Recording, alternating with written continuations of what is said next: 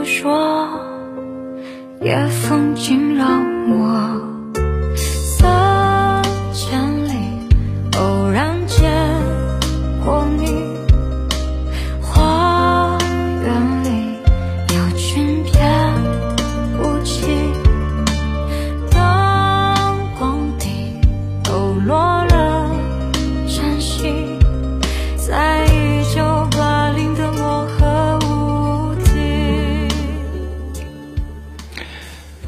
我从没有见过极光出现的村落，也没有见过有人在深夜放烟火。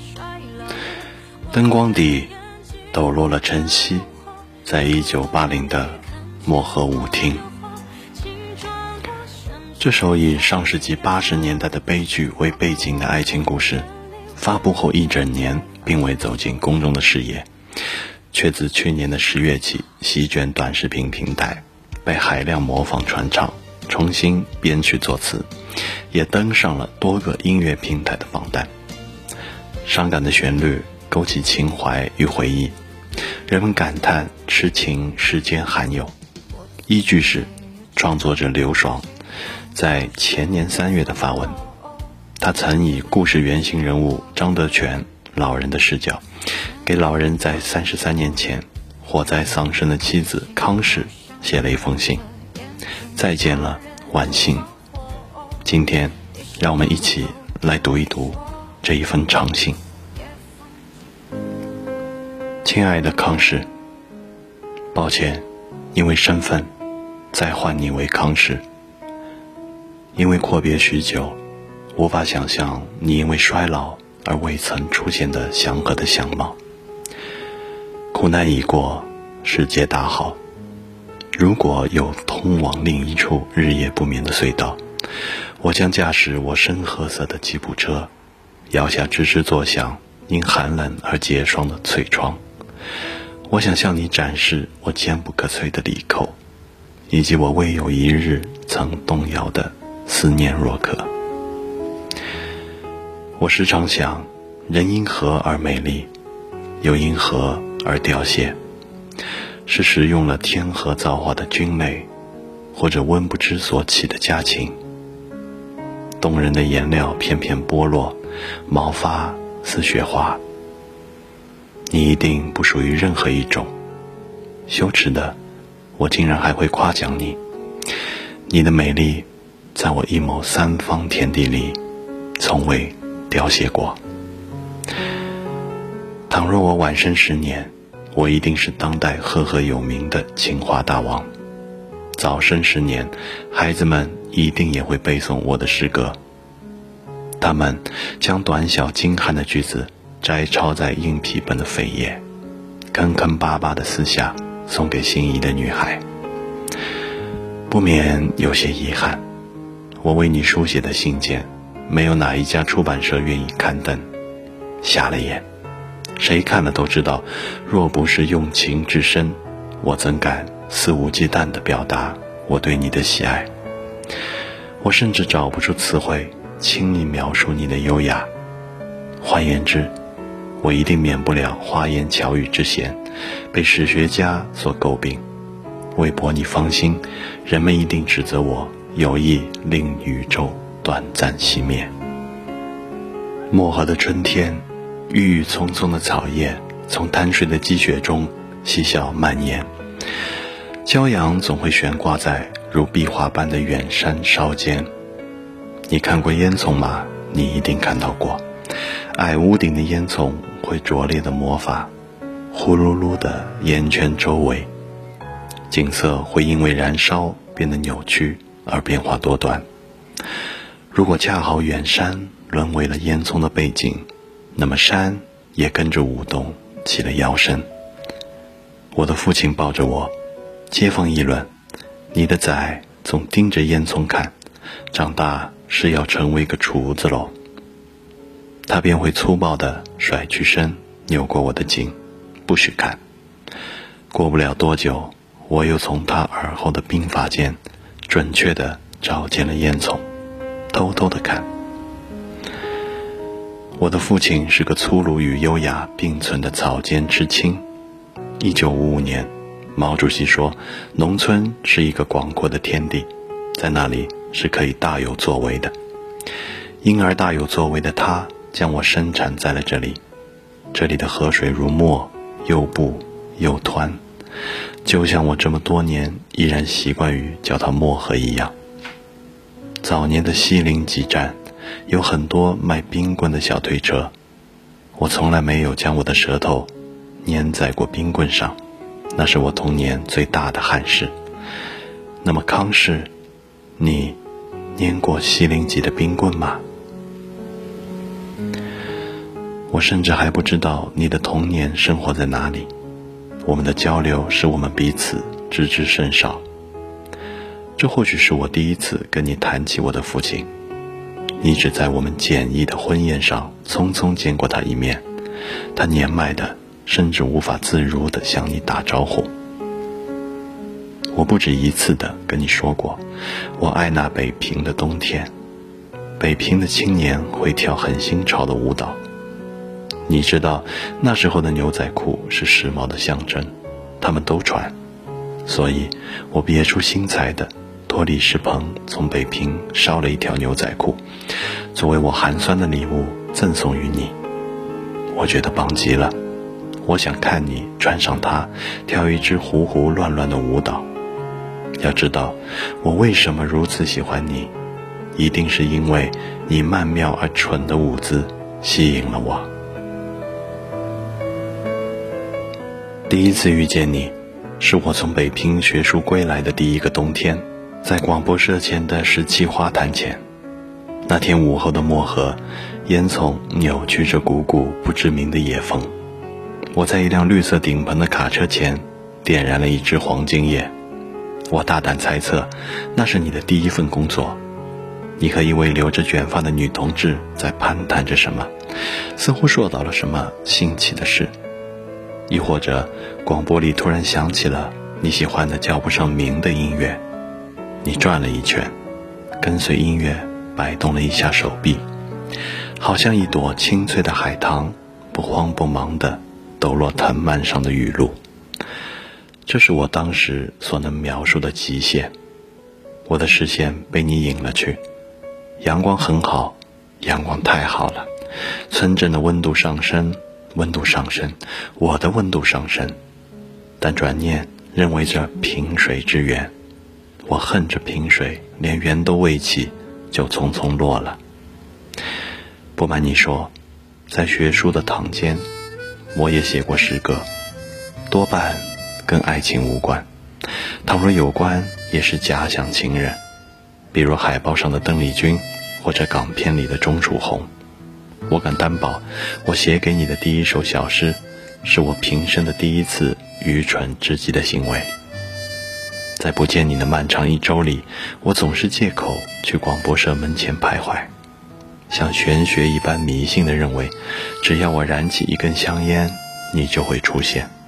我发誓，我从没有抽过如此平凡的香烟。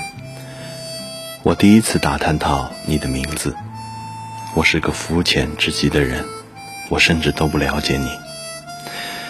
指尖的小诗写道：“晚星啊，晚星。”你为什么挂在烟囱上？蟋蟀在林间弹琴，海棠梳妆。你为什么总是挂在烟囱上？倘若是为了寻找极光，那你跟随我，我知道它在那儿，它正在无人惊扰的野风中歌唱。你见过极光出现的村落吗？我多想带你去看看极光。我的知青父亲告诉我，极光会在某个不经意的夏日傍晚，偶然光顾这个村镇，而我对此深信不疑。我们会坠入爱河，我也深信不疑。康氏，我此生的义务，即为同你一起领略自然界鲜为人知的浪漫瞬间。你还记得否？我曾严肃地勒令你教我舞蹈。想来也是为了多与你相处的借口罢了。因为工作的便利，我获得了进入仓房的钥匙。那是我与你舞蹈的第一个冬季的傍晚，我的鼻腔里都弥漫着谷物粉末呛人的味道。盏灯夜夜，烛明入耳。我们偷偷地钻进高高的麻袋堆里，脚下一圈一圈的鞋痕，在尘土中像涟漪一般慢慢摊开。在那个针落地都可以听到“叮”的一声的仓房里，我听见了你悄悄的呼吸。你扶着我，对，把手搭在这里。你先迈右脚，我推左脚，是的。然后再交替过来，让我们试试看。我不敢出声，白气的哈气会袒露我的紧张。但我看见了你下垂的睫毛，趁你低下头看了好久。那真是我所能想到与你在一起最灿烂的时光。你要知道，我们偷来了多少生命的时间。我们迷恋舞蹈与音乐。我们荒废生命，沉浸在爱情中不可自拔。我问道：“生命会怪罪下来吗？”这数不清的夜晚偷得闲来，数不清的晚星盛放在夜幕晚中。一九八三年，漠河立县，大批的生产车队在尘土飞扬的街道穿行，邮政的房梁上拉起了横幅。同年冬，我们操办了极简的婚礼，你成为了我合法的妻子。李世鹏喝得酩酊大醉，他还要给你点一支烟，我拦不住好奇的你，结果只抽了一口，脸颊就被呛得粉红。那天广播里放着谭咏麟的《迟来的春天》，望见你一生都不会忘。唯叹相识不着时，情共爱，往往如迷，难以猜破。我们最后一次去仓房里共舞，是在得知这里要改造扩建的前一天。我们趁着夜色，蹑手蹑脚地钻进低矮的门梁，这里堆满了梁，留给我们的空间只有两个身位。桔灯在头顶摇摇又晃晃，蟋蟀弹琴。海棠梳妆，录音机里迟来的春天，迟来就不要走了。晚星停止营业，就今天一晚。嘘，你听见针落地的声音了吗？叮，我听见了。我爱这份宁静，与你共享的宁静。再见了，晚星，我们的秘密舞厅。一九八七年，举国震惊的大兴安岭特大火灾，毫无预兆的在傍晚席卷了整个漠河县。